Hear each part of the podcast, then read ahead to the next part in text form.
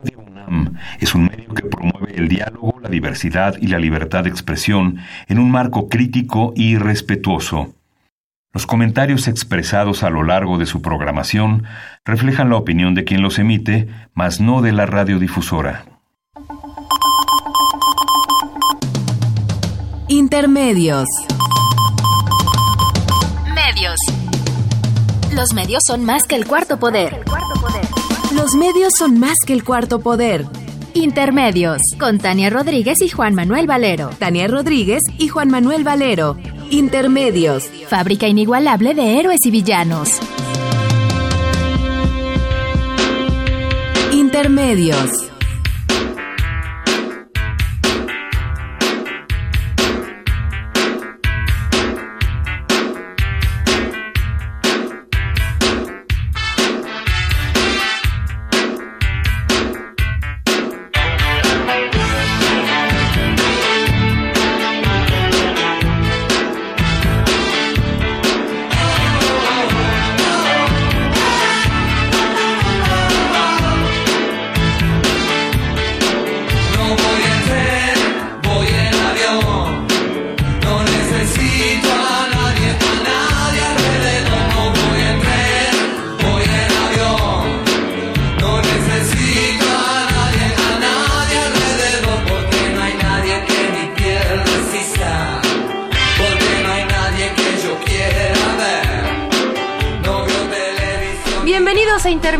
Hoy jueves 18 de octubre del 2018. Los saludamos Tania Rodríguez.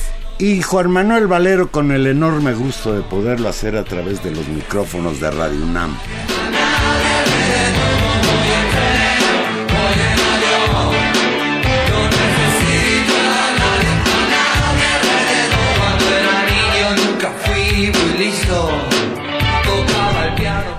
Ya estamos aquí. ¿Tú vas en tren o vas en avión, Tania? Pues yo, como sea, con Charlie García, iría a, a, cualquier lado, en tren, en avión o como él guste. Charlie García es argentino, pero es casi nuestro.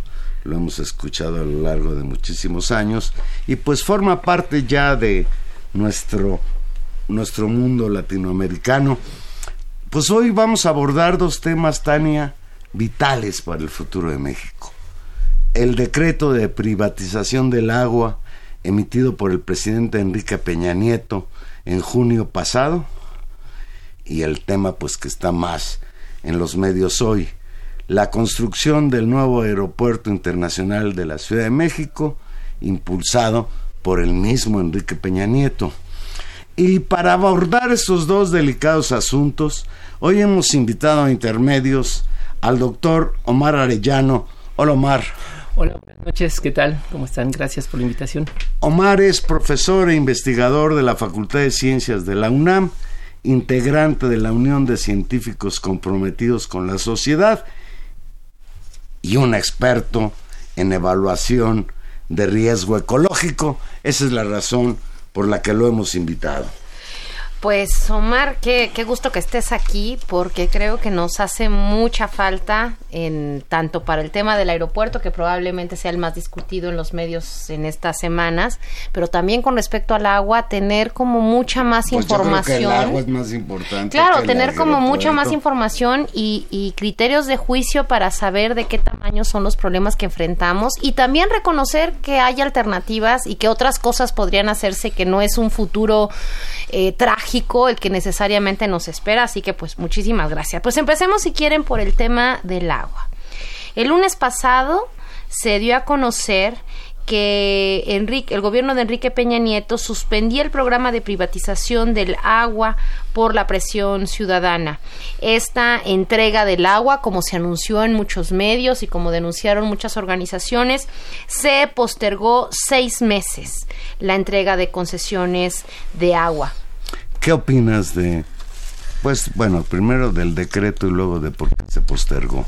Bien, pues, este, no podemos em, dejar de lado que esto es una, vamos a decirlo así, una guerra de baja escala por el agua desde ya varios años atrás desde que eh, se aprueba el artículo cuarto constitucional, la modificación del artículo cuarto constitucional, que eh, reconoce el derecho humano al agua y al saneamiento y que se busca entonces armonizar esa, eh, esa modificación del artículo a la Ley Nacional de Aguas y entonces se tenía que reformar la Ley de Agua.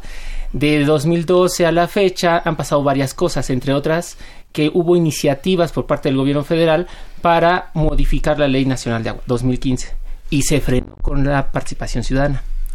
Escuchándote, me imagino que una reforma al artículo cuarto constitucional que consagra como un derecho humano el agua, pues entra en contradicción con este decreto de dar en concesión a particulares la explotación del recurso. Sí, es que hay que entender que precisamente el debate fue que en, en varias ocasiones intentaron hacer esta modificación, incluso con un albazo en la Cámara de Diputados, y se frenó porque hubo una ley, una propuesta, una iniciativa ciudadana que contraponía precisamente lo que estaba presentando con agua, que se llamó en aquellos años la ley Korenfeld. Bueno, ha venido discutiéndose de 2015 a la fecha diferentes em, propuestas para hacer esa modificación. Entonces, en 2018, dado que ya se les fue el tiempo y no se pudo hacer la modificación de ley como ellos querían, que era precisamente abrir el agua para que funcionara la reforma energética, porque estamos hablando también de algunos eh, factores como sería la fracturación hidráulica, el, llamado fracking, la minería, que necesita mucha agua, la agroindustria. Entonces, dado que no se pudo hacer esa discusión, entonces, pues, ¿qué, qué, qué ocurrió? Que por decreto presidencial pues se, se, liberan las vedas de agua, se hace, em, se justifica que para conservar el, eh, eh, el, agua superficial, entonces se van a hacer estas modificaciones, estos decretos. Pero realmente estamos, o ese gobierno está buscando eh, conservar el agua, proteger los ecosistemas, pues realmente cuando empezamos a ver cuáles son los sitios que se están liberando, pues son sitios de mucho interés. Entonces, en esos, en esos meses, en el mes de junio, decíamos, bueno, ¿y por qué a estas alturas, al, a unos días de la elección presidencial, aparece esto? Y claro, la movilización social, que es una red social que se ha ido construyendo todos estos años, se eh, alerta qué significan estos decretos, pues en ese momento nosotros no entendíamos bien a dónde iba. Y la semana pasada, pues descubrimos a dónde va que este lunes se iba a echar a andar el sistema digital de concesión de agua. Es decir, que para solicitar concesión, entonces ya podías entrar al portal de la Conagua, solicitarla y entonces este pues así obtener las concesiones. Desde luego, los que se tendrían que inscribir digitalmente son empresas, no no personas. Personas y empresas, o sea, los la gente No, no pondríamos una distribuidora de, aguas. Muchas de las de estos decretos por ejemplo, de estas concesiones tienen ciertos vencimientos y algunas personas, por ejemplo, que, eh, en, que en junio se, eh, se movilizó es porque decían es que a ver yo yo renuevo mi concesión pero realmente no sé en qué momento eh, hace mucho que no la renuevo es decir había como una un rezago precisamente del tema de concesiones. Entonces por eso la gente se movilizó y se amparó. Se amparó ante los decretos presidenciales. El primer amparo que se ganó fue en Oaxaca, afortunadamente, y hoy, hoy le, quiero decir que este, precisamente em, se ganó un amparo contra la veda del río Actopan y Papaloapan en Veracruz, de estos decretos presidenciales. Bueno, eso es sobre los decretos. Sobre entonces este sistema digital, habría la posibilidad de que pues los más eh, cercanos al, al, internet que supieran bien cómo está funcionando esto pues rápidamente acapararan algunos de estos eh, levantamientos de veda a través de los decretos y ahí y, obtenían las concesiones. Pero voy a voy a ver si voy entendiendo. Vamos haciendo un poco como la historia y eso creo que nos ayuda a todos. Es decir, hay toda esta discusión que se viene construyendo con disputas para el cambio de la legislación con respecto al agua. Una positiva que fue la incorporación como del agua como derecho humano que tiene que ver como con estos triunfos que pasan por la discusión también internacional y que se va avanzando en términos de garantías de derechos humanos, pero otros que van en sentido opuesto y que pasa por toda la tendencia a la privatización que también hemos visto en otros lugares del mundo y en otros lugares del país, ¿no? Esa, esa sería una cosa. Como no le sale, entonces en, el, en los últimos 10 minutos de su gobierno, Enrique Peña Nieto, dice, pues, ¿qué creen? Que voy a hacer unos decretos. Y esos decretos, según tengo aquí en las notas, cambiaron el estatus de veda, es decir, cambiaron el estatus de no usarse a poderse usar a 300 cuentas hidrológicas en 20 estados del país ¿Qué significan el 55% de las aguas de lagos y ríos de territorio nacional. ¿Eso es así? Así es. Bueno, o sea, el tamaño. Vas muy bien. El tamaño del problema. Esa agua es la que hoy se puede empezar a usar. Y lo que entiendo ahora es, empieza esta discusión, los expertos, los científicos comprendidos con el país, las comunidades nos dicen y nos alertan junto con cierta cierta prensa que esto es un problema, empieza una discusión pública y también se atora un problema que parece más como técnico, ¿no? Que es que lo tenían que hacer por internet y que y entonces, en lugar de empezar la repartición el lunes, ahora se va a empezar en seis meses. Eso no significa que se hayan echado atrás los decretos. No. Y significa una, una herencia maligna al nuevo gobierno, ¿cierto? Entre otras. Pero bueno. Bueno, lo que pasa es que eh, efectivamente no es que ya se, se, levanta la veda y entonces ya cualquiera puede usarla, sino que tiene que solicitar su concesión a través de Conagua, a través de este portal internet, donde solamente algunos cuantos pueden tener acceso rápido. Y, y entonces, este, esta movilización que se hizo rápida frena lo que este lunes hubiera ocurrido. Entonces, eh, lo, que, lo que pasa es que eh, el gobierno dice, bueno, pues eh, vamos a, se le pidió, de hecho, al gobierno de Peña Nieto que postergara esta, este sistema digital y se hace una, em, se va a retrasar seis meses, una prórroga. Ahora, ¿qué pasa hoy mismo también? La una senadora, Mónica Fernández Balboa, pone un punto de acuerdo para revocar los 10 eh, decretos de Enrique Peña Nieto en el Senado. De tal manera que sí, efectivamente hay una postergación, pero también el Senado está alerta y está muy sensible respecto a que a este es un problema fuerte de, que realmente es un problema social, ¿no? No, central. Socioambiental. Entonces, mm, sí, se hereda, eh, en cierta manera, o puede heredar a la siguiente administración, pues eh, resolver todos estos temas, pero también hay señales positivas por parte de, quienes van a ocupar los puestos de gobierno porque este pues se va a hacer tener que revisar con agua y se va a tener que revisar también todos estos estas concesiones eh, para entonces ver si efectivamente este sistema digital puede funcionar y también cómo asegurar que todos todas las personas por ejemplo agricultores que dependen de estas concesiones que no tienen tantos accesos a ah, perdón, a internet puedan, eh, puedan este, hacerlo, ¿no? Claro. A propósito de esto, cuando era candidato a la presidencia de la República, pocos días después de que Peña Nieto eh, decretó que se podía concesionar el agua a particulares, en un mitin que realizó en Nayarit, López Obrador dijo que el decreto para privatizar las aguas nacionales se firmó mediante un albazo lo cual sería impedido de convertirse él en presidente de México, pues se comprometió a revertir los efectos del decreto y también a no permitir ni una privatización más. Dijo textual en aquella ocasión como candidato en Tepic, se acaban las privatizaciones, no se va a privatizar nada, no se va a privatizar el agua. Hace unos días firmaron un decreto queriendo dar un albazo, un madruguete, para privatizar el agua, ese decreto va para atrás. Sí, yo creo que finalmente fue un factor fundamental en. Y ya ha habido manifestaciones de senadores y diputados de Morena en el mismo sentido.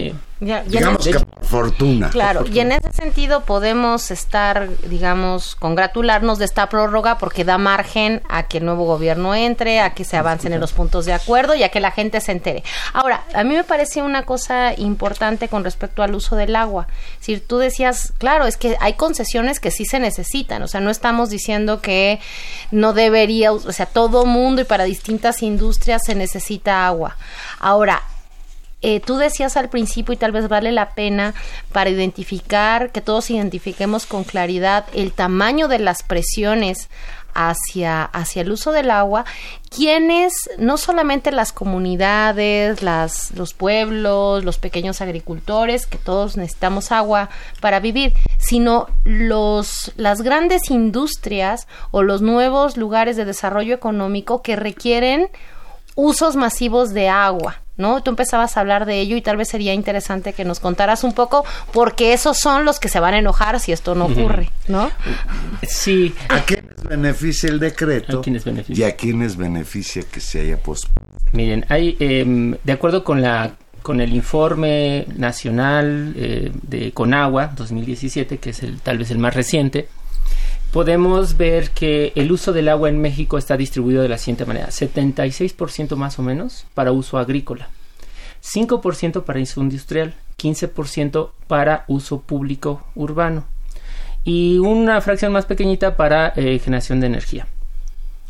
Este 76% del agua eh, para producción agrícola podríamos decir que bueno se están produciendo este alimentos sin embargo, hay que considerar que, por ejemplo, las grandes agroindustrias que se encuentran en el, en el norte del país están produciendo alimentos para exportación. O sea, estamos, eh, esa agua que se está consumiendo se está haciendo para producir alimentos que no necesariamente se van a consumir en el país, sino que se van a exportar. Entonces a esa agua se le llama agua em, virtual por toda esta, toda esta agua que se utiliza para producir eh, bienes y servicios. Es el agua virtual. Entonces, em, tenemos una situación tal que eh, el agua que se utiliza para la agricultura es subterránea. Y esto es porque la, el 70, ya lo había comentado alguna vez, el 70% de los ríos en el país están contaminados. Entonces el agua no puede ser usado así como así para, para agricultura. La agricultura entonces ha estado eh, extrayendo agua del subsuelo y eso ha puesto en riesgo de seguridad hídrica eh, por la sobreexplotación del acuífero pues a todas estas comunidades. Tenemos todo lo que es el centro del país y hacia el norte con estos acuíferos sobreexplotados. Entonces, si ya de por sí hablar del agua es hablar de un recurso vital, o sea, sin agua nos morimos sencillamente. En México, previo a toda esta locura de privatizarlo todo, el, agua ya era un problema. Hay zonas del país en que escasea. El problema de la contaminación del agua es un problema gravísimo en las costas, por ejemplo, etcétera. Y a esto sumarle que el interés particular de explotar una mina o un yacimiento de, de gas sobre el consumo necesario de, la población, de todos, de los campesinos, etcétera, pues me parece una locura. Yo te quisiera preguntar, Omar, tú que conoces de riesgo ambiental, ¿no tendrá una idea de esto Enrique Peña Nieto? ¿Por qué insiste en este tipo de cuestiones cuando faltan ya tres meses para irse? Bueno, en junio faltaban seis.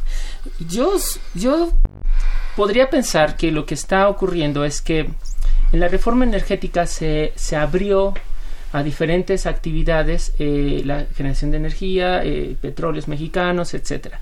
Pero una clave fue eh, la fracturación hidráulica en toda la parte norte del país y hasta Veracruz y Puebla del Norte. Entonces, es una repercusión de la reforma yo energética. Creo que sí, yo creo que es una necesidad para poder asegurar que la reforma energética funcione, porque el fracking necesita alrededor de 100 mil metros cúbicos de agua para perforar un pozo.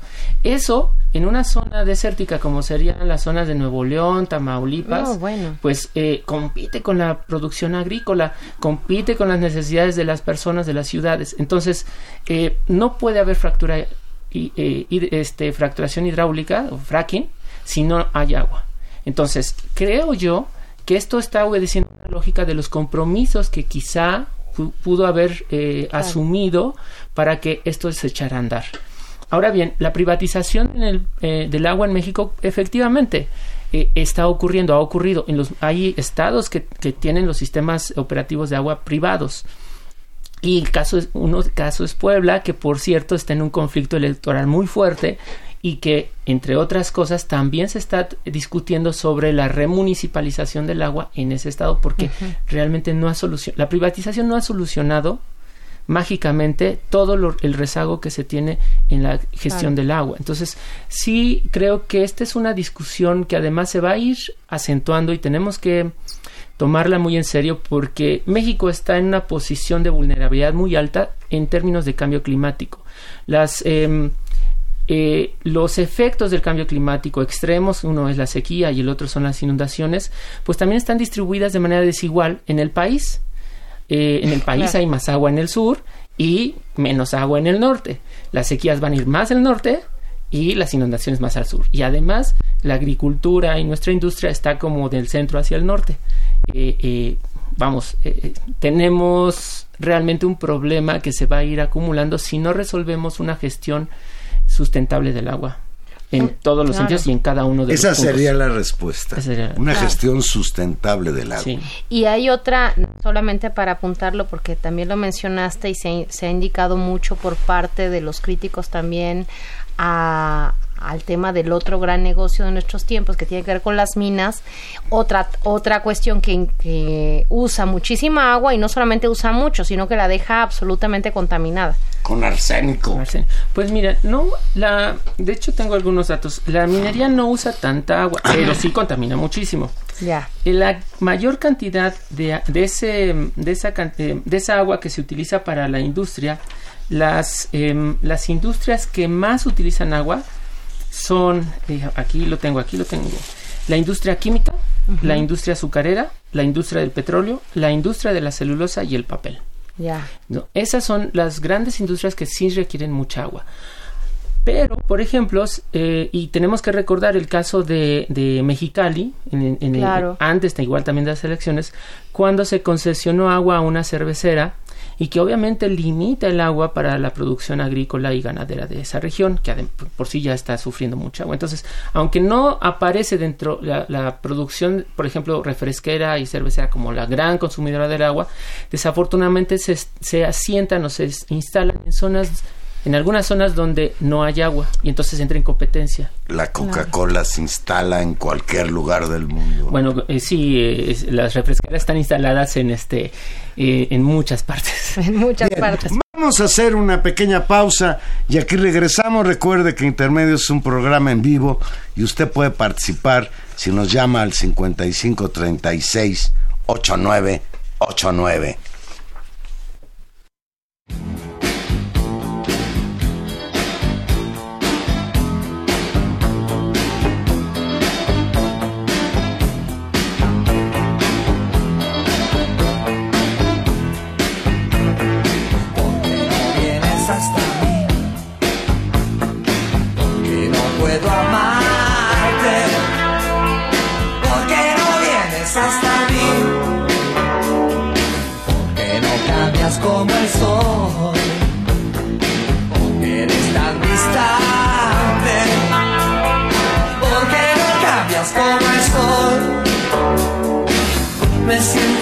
Solo y confundido a la vez.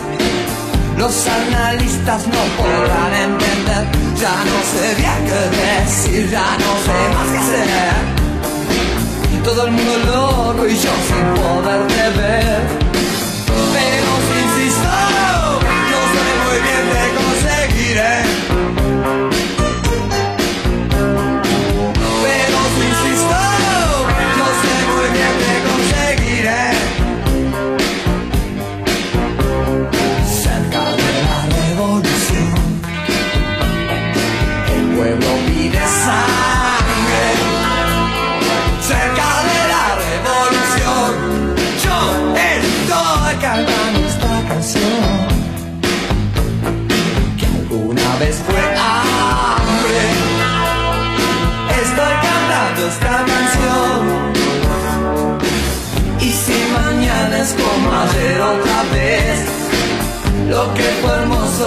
Horrible después. No es solo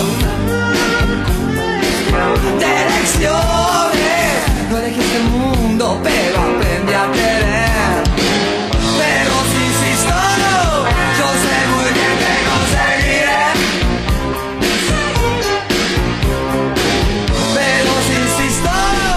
aquí de vuelta. Y bueno, estábamos hablando del agua, cosa que nos preocupa mucho y que seguramente vamos a ligar más adelantito. Claro, porque si estamos el- hablando de agua, nos vamos a ir al lago de Texcoco. al lago de Texcoco y a los problemas de agua de esta ciudad que nos tienen a todos bastante aterrorizados en estos Ay, nos van a días. quitar el agua dentro de unos días, ¿verdad? Ahí y ahí vamos a empezar a pensar con seriedad qué vamos a hacer con la gestión del agua. Pues, pues mira, realmente se ha convertido en un caso polémico la construcción del nuevo aeropuerto en el antiguo vaso de Texcoco. Fue motivo de disputa durante la pasada, el pasado proceso electoral y hoy ha dado lugar a una polémica consulta popular donde los votantes decidirán si la sede del nuevo aeropuerto es Texcoco o Santa Lucía. Se ha hablado mucho del problema de la corrupción, de la decisión política de Enrique Peña Nieto de beneficiar a un grupo político, de las cuestiones técnicas aeronáuticas de saturación del aeropuerto. Y bueno, todo eso tiene una enorme cantidad de, de información, de matices, pero hay un tema en el que nos debemos concentrar, porque además es el tema, yo diría, base de todo lo demás que es eh, la cuestión de, digamos, del impacto ecológico que la decisión de la construcción del aeropuerto en Texcoco tiene, ¿no? ¿Qué impacto ecológico, Omar, tendrá la construcción del nuevo aeropuerto internacional de la Ciudad de México en el lago de Texcoco? ¿Cuáles son los riesgos ecológicos que entraña construir el nuevo aeropuerto en el antiguo vaso de Texcoco? Muy básico. Bueno, eh, hay mu- eh, realmente es que es un impacto eh, regional tremendo, pero eh, déjenme contarles que en 2015 se presentó la manifestación de impacto ambiental. Y la Semarnat eh, revisó esa manifestación. Antes de que empezaran a construir. antes de que empezara Muy siempre bonito. que antes de que se, se presenta la manifestación de impacto.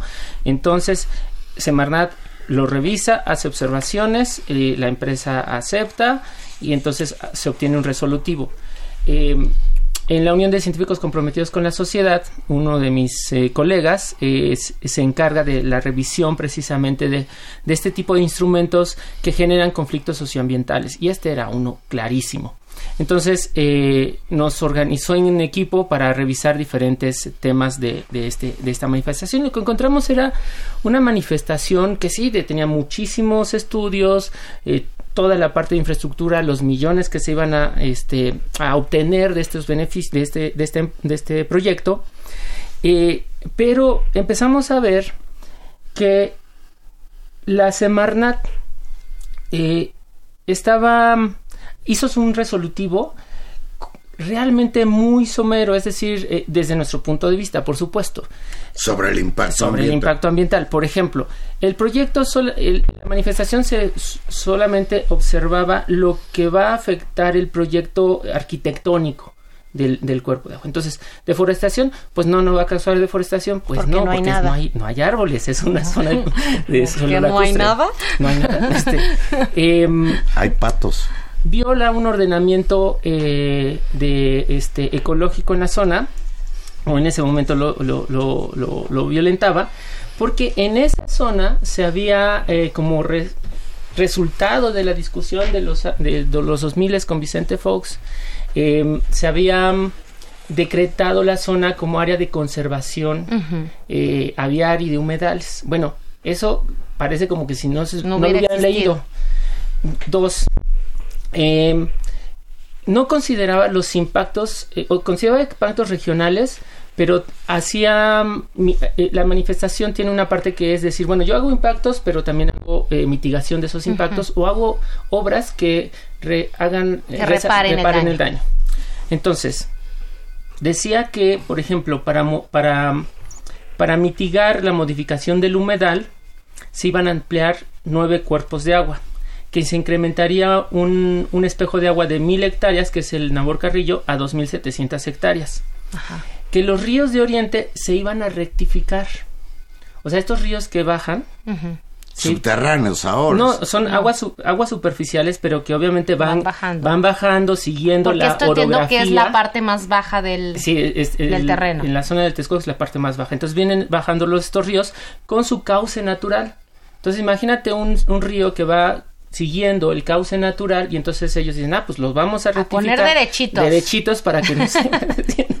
una cosa que no hacen ya en el mundo, o sea, es una barbaridad. Bueno, eso era para conectarlos a colectores y plantas de tratamiento. De tal manera que eso iba a limpiar el agua y entonces con esa agua se, se va a abastecer el nuevo aeropuerto. Se construirían 24 plantas de trata- tratamiento, 21 en Texcoco y 3 regionales. Se entubarían 25 kilómetros de cauce natural de aguas superficiales. O sea, entubar el río, que ahorita estamos tratando de desentubar los que tenemos aquí. El río Magdalena, Exacto, queremos ¿no? desentubar y, Bueno. y eso lo quieren entubar. Así es.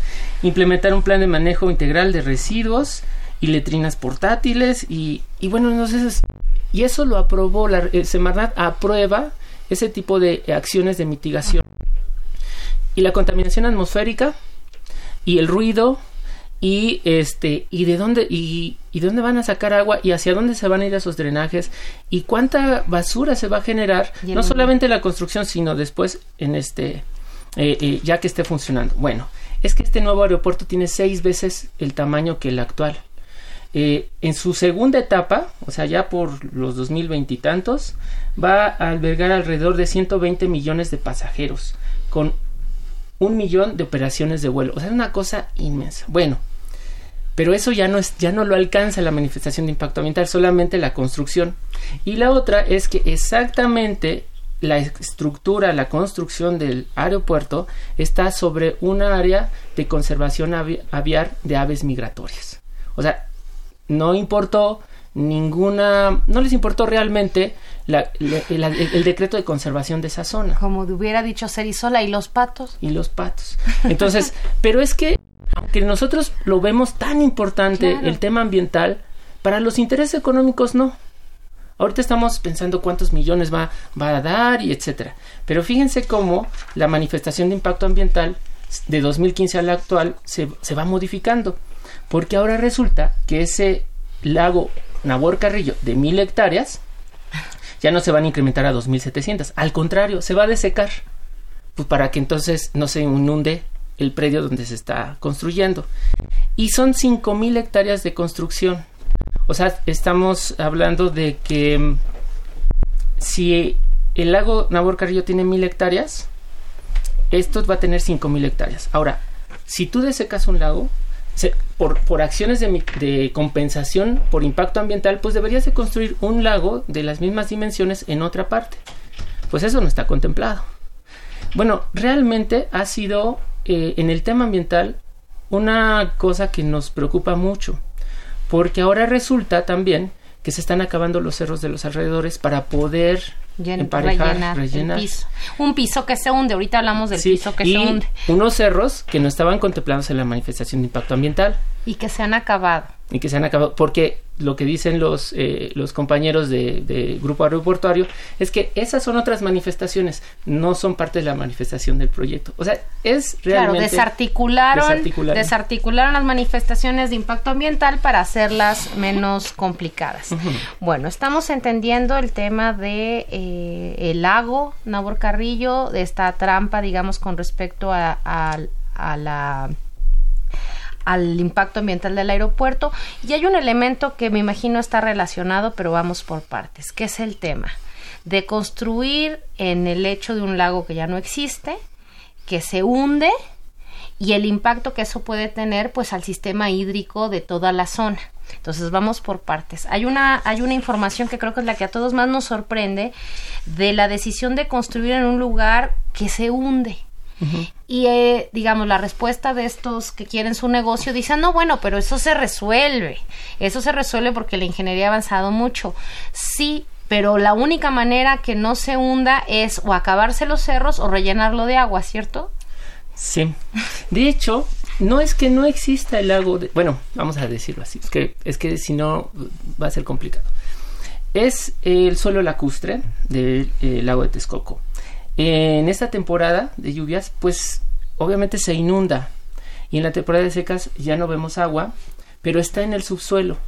Ahora tenemos arcillas de, de eh, ahorita no tengo el dato de, de, de este del grueso de estas arcillas, pero son de varios metros. Y em, de hecho yo les, eh, al público les, les invito a que entren a Google Earth y que vean eh, históricamente cómo eh, en ese terreno ha ido modificándose desde, creo que tiene datos desde 2002, 2004 hasta la fecha. Y entonces es un cuerpo de agua que aparece, desaparece, aparece, desaparece, que precisamente es por esta, eh, estos periodos de, de lluvia y secas. Eso, el tener un cuerpo de agua superficial, un espejo de agua, permite la termorregulación de la zona que en la temporada de secas no, lo, no vemos el espejo de agua, pero está en las arcillas. Y eso también se está evaporando y está permitiendo precisamente una zona de humedad eh, y, de control térmico. Si nosotros comparamos la temperatura en el centro de la ciudad, donde está asfaltado, vemos que en los últimos años la temperatura de la Ciudad de México ha aumentado 2 grados centígrados. Y eso es realmente eh, un fenómeno térmico, es una contaminación térmica que se está, que está incrementándose por la marcha urbana, porque eh, realmente es que eh, no hay, este control, no hay zonas verdes, no hay, agua, pero la zona del, del, lago de Texcoco pues se, ha se está manteniendo eh, más o menos estable. Si nosotros ponemos un aeropuerto, una plancha de cemento de, miles de kilómetros, pero podrían decir, bueno, pero es pequeñito la estructura, pero sabemos que eso se va a urbanizar y vamos a perder ese suelo, lo vamos a sellar con concreto y entonces todos los eh, la alteración eco-hidrológica de la zona pues la vamos a perder. Si ya de por sí hablar del nuevo aeropuerto internacional de la Ciudad de México es hablar de un monstruo, y me refiero al tamaño, independientemente de que los monstruos también hacen mucho daño. Hay que entender que además el aeropuerto estará acompañado por todo un desarrollo inmobiliario. Y ahí, pues nosotros sabemos que las empresas inmobiliarias, en lo último que piensan es en las necesidades de la sociedad, sino en construir y vender sus, sus condominios o no sé qué vayan a hacer ahí. Y eso tampoco se habla mucho de él, solo se habla del impacto en sí, de la mole esta que se dice que a veces que lleva 20% de construcción, otros que 30%, y entre más le aumenta el por ciento es como querer decir, ya no la pueden parar, no sean payasos, toda la lana que metimos ahí, ¿qué va a pasar? El ex titular de la Comisión Nacional del Agua, José Luis Loeje Tamargo, debió haber sido en la época de Calderón, no me imagino. Sí. Calificó el proyecto del nuevo aeropuerto como una catástrofe para el futuro de la capital del país. De ese tamaño es el problema, Omar. ¿Coincides con Luege Tamargo? Eh, hay un aspecto con, con, el ingeniero y es que él haber sido titular de Conagua tiene los datos que se generaron en ese tiempo y que en cierta manera eh, justificaron el hecho de crear un parque ecológico, la, Nabor Carrillo. Y que además era toda una un área de conservación, es como el resguardo del territorio, ¿no? De conservación. Eh, y seguramente en esos datos debe de tener el, eh, escenarios con y sin infraestructura. Y seguramente él podría ampliarnos, y, lo ha hecho, de por qué sería una catástrofe en la Ciudad de México. A mí me parece que Em, el tema de generar un polo de crecimiento urbano en esa zona eh, lo que va a hacer es incrementar la presión que hay de la ciudad sobre este Valle de México. Y em, pues eso incrementa cuando hablamos de presión es presión hídrica es decir necesitamos agua para toda esa gente necesitamos alimentos. Toda, toda esa, esa zona urbana necesitará, eh, generará residuos. Y ya sabemos que no hay tantos sitios donde estemos eh, tirando nuestros residuos. Eh, de hecho, yo veo muy bien ahorita los foros, las discusiones e incluso la consulta que se va a hacer, que en un país civilizado, ¿no? moderno, estas consultas se hacen previo a, estos proyectos. y son casi rutinarias, ¿eh? Claro. Y entonces hay gente que, expertos técnicos que dicen, miren, así se va a hacer, y otros que a lo mejor no están a favor, pero al final de cuentas incluso hasta se pueden modificar. Claro. O sea, ahora, es interesante eh, escuchar, por ejemplo, eh, la propuesta de, de Santa Lucía. Pero cuando Fox estaba en la propuesta de Tizayuca. Y ahora hay una tercera propuesta. Es rehabilitar, o sea, a, a condicionar El los aeropuertos eh, periféricos que tenemos, ¿no? Querétaro, Toluca, Exacto. etcétera. Y a lo- sí, yo creo que, vamos, eh, por supuesto son inversiones millonarias y se esperan muchísimas ganancias, pero si este dinero, vamos, es que los, los países tienen prioridades, Yo creo que una prioridad es escuelas, hospitales, universidades, este, infraestructura. Te- Tenemos realmente eh, zonas marginadas eh, que requieren atención.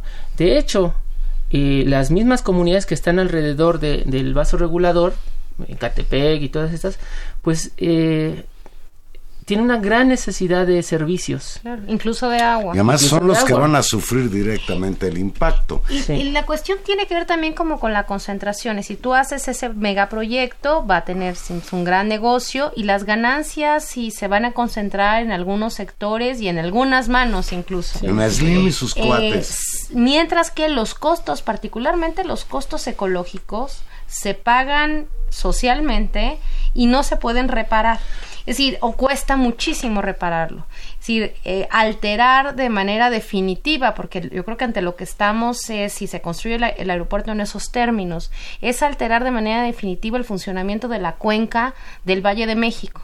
¿no? Es decir, eh, ya sería la cuchillada total, ¿no? A esta deficiencia de agua que genera también el hundimiento de los suelos y, y pues la crisis que eso significa en esta ciudad, ¿no? Y tal vez allí ligarlo con el tema de la Ciudad de México, simplemente un comentario. Es decir, esto afecta también a los habitantes de la Ciudad de México de una manera mucho más fuerte desde la lógica de los muchos análisis técnicos dicen que se, se hundiría aún más rápido también el suelo de la ciudad o ocu- ocurriría como un desbalance en términos de no sé cómo decirlo de la dinámica del agua eh, para que se pueda mover digamos es dañando los drenajes el abastecimiento Hay- es indudable que se está hundiendo la Ciudad de México de manera diferencial. Hay zonas donde tiene 40 centímetros de hundimiento anual, otros tiene 12, otros tiene 15.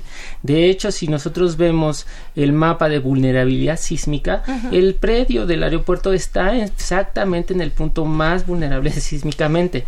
Y en el sismo del año pasado se detectaron hundimientos in- de inmediatos. Entonces, ese es otro factor. sí en la zona oriente Nos, de la nos- ciudad nos llama el ingeniero Ernesto Evia de, del puerto de, Huiz- de Huizquilucan. Buenas noches, ingeniero.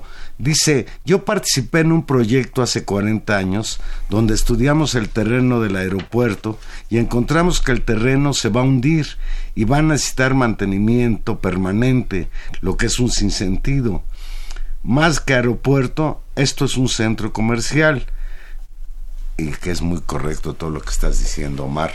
¿Qué comentas de esto que dice el ingeniero El hundimiento Ernesto? El hundimiento y el mantenimiento para que no se hunda. Sí, bueno. Y el riesgo No, no, son, no se han estimado los costos de mantenimiento.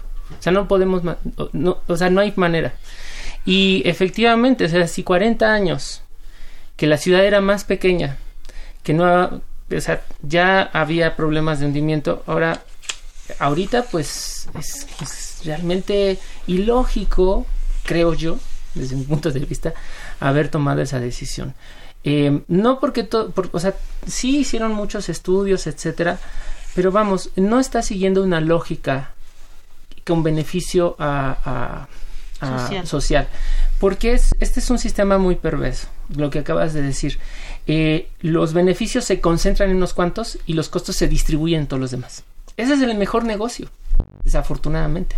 Y eso lo vemos en zonas industriales y en zonas como estas, donde los costos ambientales tú los vas a pagar.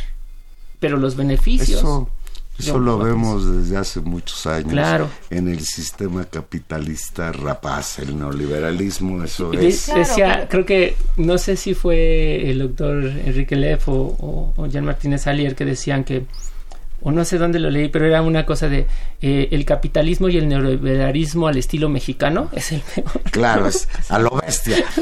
Fíjate, la consulta a la que se refería Omar, la consulta ciudadana sobre el nuevo aeropuerto internacional de México se realizará del jueves 25 al domingo 28 de octubre, la semana que entra, a fines de la semana que entra.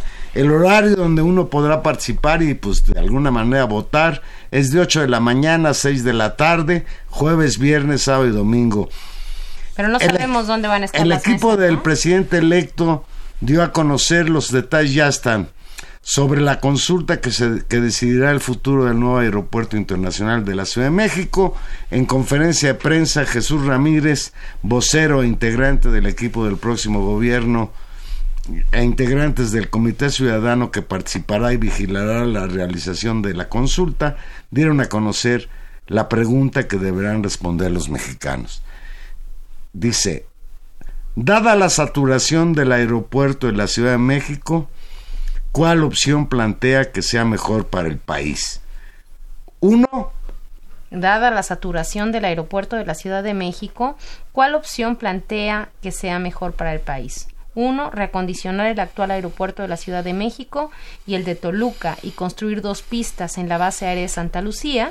O continuar con la construcción del nuevo aeropuerto en Texcoco y dejar de usar el actual aeropuerto internacional de la Ciudad de México. Bueno, por lo que hemos platicado aquí, bueno, si vamos a participar en esa consulta, ya tendría tres votos a favor la opción de Santa Lucía para resumirlo. Pero hay algo que a mí me preocupa y sí lo quiero señalar.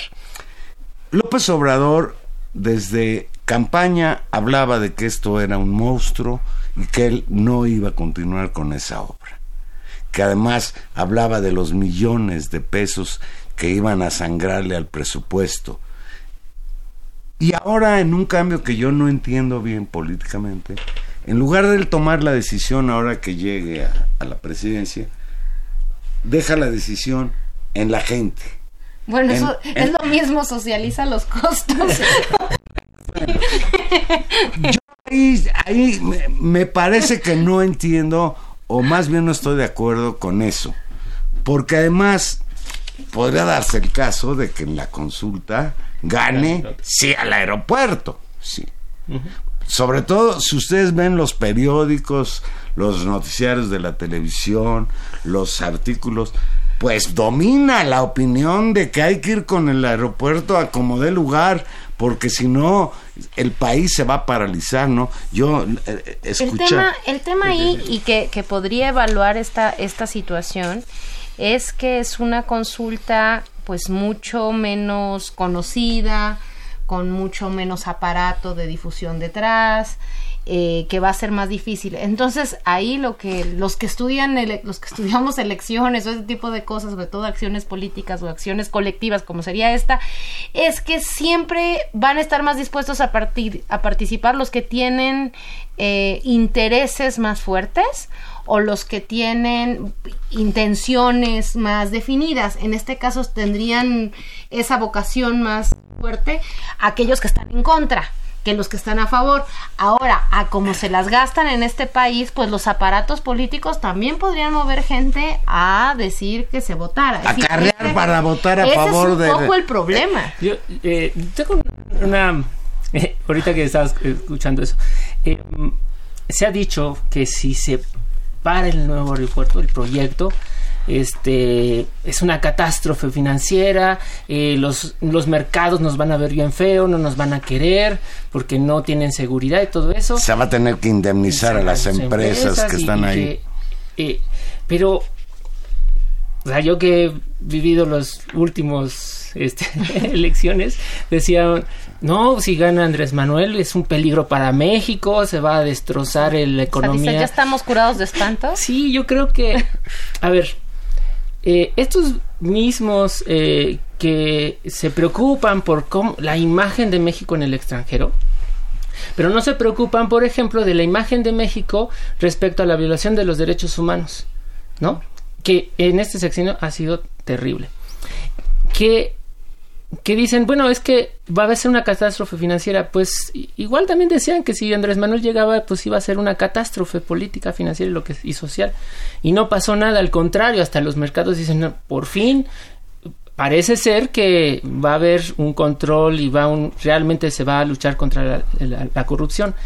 Yo creo que el ejercicio es positivo, es muy bueno. Yo ahí sí no tengo bien claro si es vinculante o no es vinculante. Al principio decía que no y después decían que no De, sé. ac- de acuerdo a la Constitución, y ya salió el señor, este, ¿cómo se llama el del INE? Lorenzo Coro. A decir que no es vinculante porque las, eh, las encuestas ciudadanas que sí están registradas en la Constitución tienen que hacerse, el organizador tiene que ser el INE y solo pueden darse en épocas electorales. Pero hay una cuestión que las hace vinculante de facto. Ya el propio López Obrador, como los senadores y diputados de Morena, y los que andan organizando la propia consulta han señalado que el resultado de esa consulta será vinculante. López Obrador ha asegurado que él obedecerá el resultado de la misma. Dice, Lo que es muy complejo es lo que tú decías hace un rato. Si, si sale la consulta, no se construye, pues al parecer habría un costo alto, porque va a haber que pagar un costo alto. López Obrador Claro. lo distribuye entre la población y dice, bueno, aquí se decidió que no, muchas gracias, pues se perdió el dinero, vamos a ver qué hacemos. Y será un camino que de cualquier manera no será un escenario fácil, Sí, no. eh, cualquiera que suceda. Ahora, el escenario 2 es medianamente pierden todos.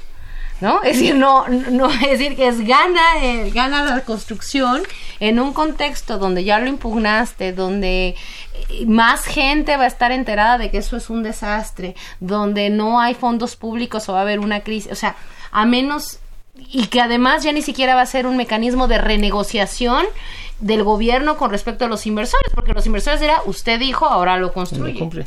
Y- pero, pero nos hubiéramos ahorrado todo este pleito y todo Claro. este problema si en 2015 que nosotros dijimos es una barbaridad ese proyecto, pues hubieran tomado cartas en el asunto.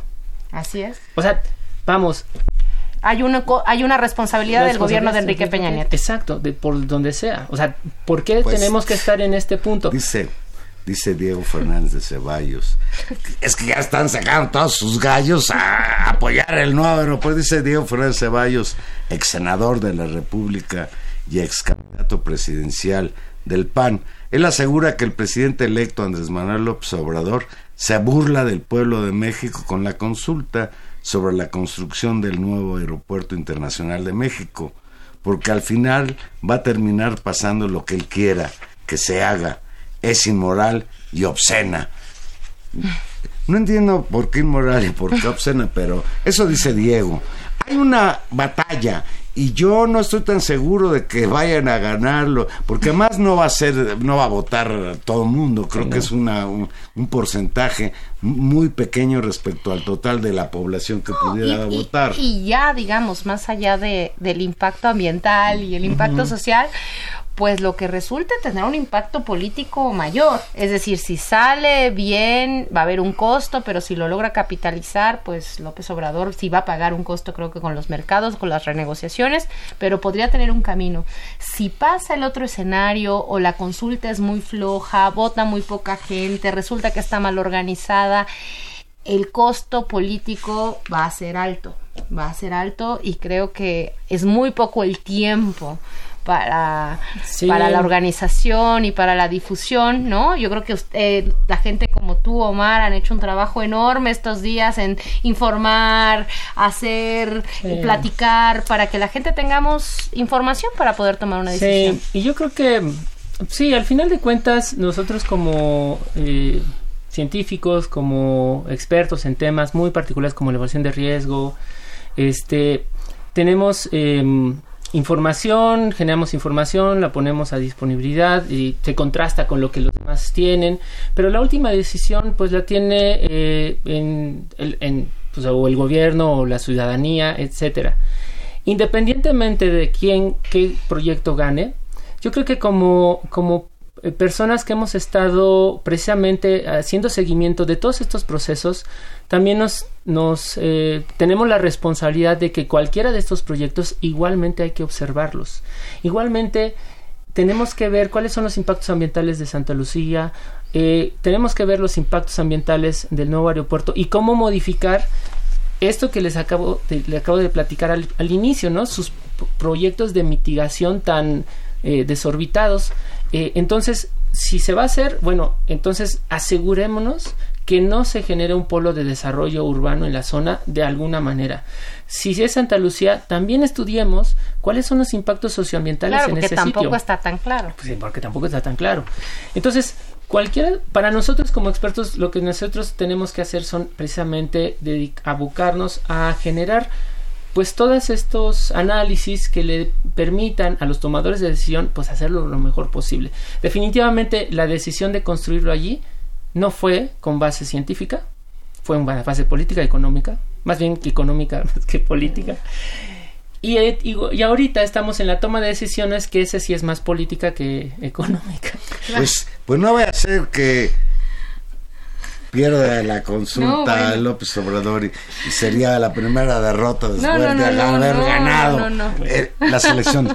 Nos comenta Sofía López y me parece muy interesante esto de Venustiano Carranza que si podemos decir algo sobre la intención de Enrique Peña Nieto de ampararse por adelantado. Ay, es genial. Fíjate, es de no creerse. Peña Nieto pretende ampararse ante la Suprema Corte de Justicia de la Nación por futuras acusaciones en su contra por actos de corrupción durante su gobierno. Carmen Aristegui, además, nos da mucho gusto que ayer regresó al aire. Carmen Aristegui, pues regresó a tambor batiente, ¿eh? Viene por la venganza, Carmen. Oye. Dice, por ella, nos, por ella nos enteramos, yo creo que también Sofía López también se enteró por Carmen, que Peña Nieto metió una absurda controversia constitucional ante la Suprema Corte de Justicia de la Nación para protegerse futuras acusaciones por corrupción. Pues es un hecho sin precedentes. ¿Quién hace eso? Pues quien, quien tiene miedo, ¿verdad? Que lo alcance la ley. El, el. Pues sí. Estamos en una situación muy complicada en México y este tipo de informaciones de que un presidente de la República, este, pues, pues como un delincuente, no hace eso, hacen los delincuentes, ampararse para que no los alcance la justicia. Estamos en un momento realmente muy interesante políticamente hablando y socialmente también, porque no hemos vivido, eh, nunca, nunca habíamos vivido una situación como la de ahorita. Es decir, el, el hecho de que por un lado veamos que la movilización social puede frenar este tipo de acciones como fueron los decretos, como ha sido tratar de privatizar el agua a través de la modificación de la Ley Nacional de Agua. Eh, la articulación social que, que, que ha madurado hasta, la, hasta ahora realmente eh, es un y no solamente en el tema del agua, sino de derechos humanos, de muchos de otros- megaproyectos, como el caso del exacto, aeropuerto. hace que eh, finalmente la sociedad tengamos una participación mucho más fuerte. Y yo creo que eh, es inédito lo que estamos viviendo. O sea, realmente, eh, y también muy, eh, muy, creo que como sociedad tenemos que ser, también tenemos ya que madurar y empezar a, a, a hacernos responsables de las decisiones que hemos, que estamos tomando, ¿no? Yo, yo sí creo que en ese sentido la consulta es, es un ejercicio democrático que deberá practicarse más seguido en este país. Pues, Pues ya casi pues, nos vamos, Juan pues Manuel. ya, ya nos vamos, no casi nos vamos. Pues muchas gracias al doctor Omar Arellano, profesor investigador de la Facultad de Ciencias de la UNAM, integrante de la Unión de Científicos Comprometidos con la Sociedad y un experto en evaluación de riesgo ecológico. Ojalá te escucharan este, los que toman decisiones en muchas este gracias, país. muchas gracias a toda la gente que, que llamó este, a ustedes por la No, qué gusto, Gracias. qué bueno, muchas gracias por explicarnos. Y Juan Manuel, ya nos vamos, nos vamos muy preocupados por las amenazas del Trump. Trump y muy conmovidos por las imágenes de esta, pues miles de personas que vienen marchando. La desde caravana que viene desde Honduras. Eh, pues ahí está otra vez los A mí me preocupan las valentonadas, la bravuconería del señor presidente de los Estados Unidos. Pero me preocupa también que el gobierno mexicano se asuste y que, por ejemplo, ya esté mandando a la Policía Federal a la frontera sur. No me imagino que darles la bienvenida a esta caravana y me preocupa. Yo creo que no, esperemos que no, no, no hay mucho espacio político también para que hagan tonterías, pero nunca se sabe. Nos vamos, muchas gracias Omar, gracias Valero, en los controles técnicos estuvo don Humberto Sánchez Castrejón, en la producción Gilberto Díaz Fernández, en los micrófonos Tania Rodríguez, nos escuchamos el próximo jueves a las 8 de la noche en Intermedios. Adiós, que ganen los Medias Rojas de Boston.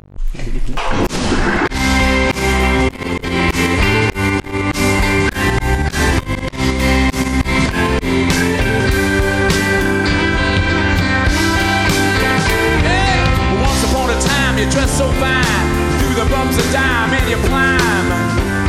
And then you. Yeah, people call, say me where down, you're bound to fall. They thought that they were just a